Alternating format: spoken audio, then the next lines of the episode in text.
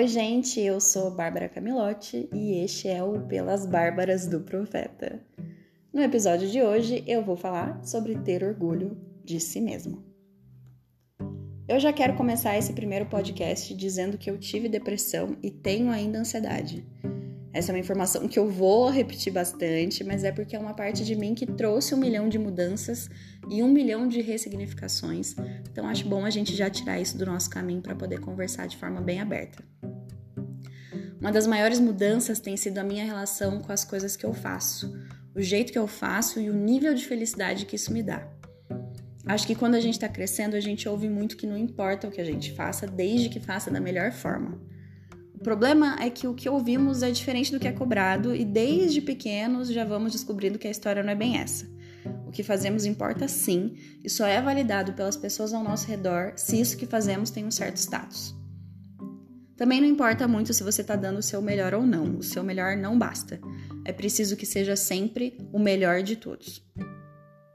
A gente também, desde criança, ouve muito que é importante ter empatia, ser generoso, Todo mundo diz que é importante se doar para os outros e sempre amar o próximo. Mas autocuidado não é bem uma coisa que nos ensinam. Se amar não é bem uma coisa que a gente está acostumado a fazer desde sempre. Ao mesmo tempo, desde bem novinhos, a gente já descobre que o mundo é bem competitivo. A competição está sempre ali, nas notas na escola, o grupo de amigos que você pertence, as roupas que você usa.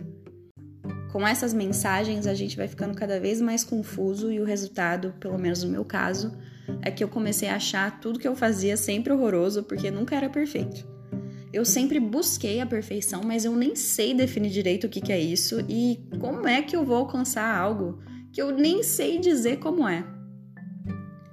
Além disso, eu comecei a ter muito medo de fazer coisas diferentes.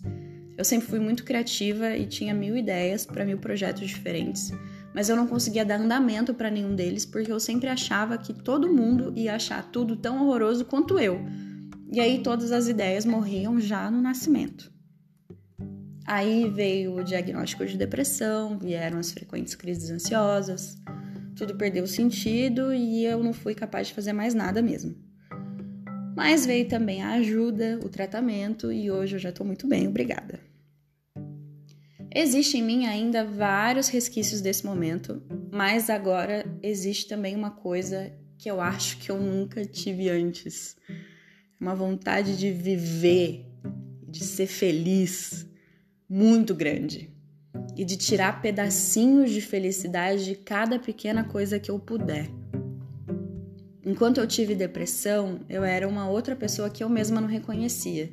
Eu não conseguia levantar da cama e tarefas simples em casa já eram motivos para crises. Lavar louça, arrumar o armário, dobrar roupa. Mas o pior sempre foi sair de casa, pegar ônibus, tudo era sempre muito difícil. Minha casa estava sempre o caos. Era impossível ver o chão de tanta coisa jogada. E era exatamente assim que eu me sentia, uma bagunça. A vontade era de jogar tudo fora e desaparecer desaparecer assim, sumir de verdade. Hoje a minha casa tá limpa, eu lavo a louça todo dia, eu faço comida quase todos os dias e eu faço comida gostosa, sabe? Comida de verdade, que me faz bem.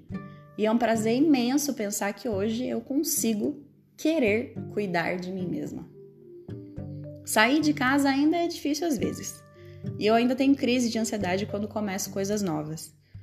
Há pouco mais de um mês eu comecei a fazer uma lista semanal com indicações de filmes e eu acho que eu vou morrer sempre que ela é publicada.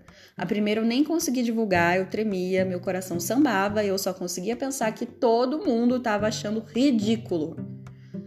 Eu tenho também um projeto de poesias que já existe há alguns anos, mas eu sou incapaz de contar para as pessoas da existência dele, porque se já é difícil falar de coisas novas só por serem novas, Falar de algo tão íntimo é impossível. Mesmo assim, hoje eu já fui capaz de começar um podcast e falar de todas essas coisas, com um pouco de medo, sim, mas também com muito orgulho de saber que eu consigo. Pode doer no começo e sempre dói. É impressionante o quanto dói. E eu posso ainda achar que eu vou morrer, mas eu consigo. E nenhuma dessas coisas são grandiosas, nenhuma delas vai me render meu primeiro milhão antes dos 30, nenhuma delas vai fazer com que eu seja vista como um grande exemplo de pessoa bem-sucedida na sociedade, nada disso. A maioria delas, inclusive, é bem banal. Fazer faxina é uma coisa muito mundana, que eu acho que ninguém repara muito em todo o autocuidado que carrega. Mas eu hoje consigo fazer todas essas coisas e ainda por cima faço com muito amor. Eu tenho muito medo, mas tenho ainda mais orgulho. E acho que o mais importante é a gente aprender a ter orgulho da gente em cada coisinha pequena que a gente faz nesse mundo. Acho que o que eu quero dizer é que a gente pode se valorizar mais e a gente pode ter orgulho das coisas que ninguém diz pra gente que são incríveis.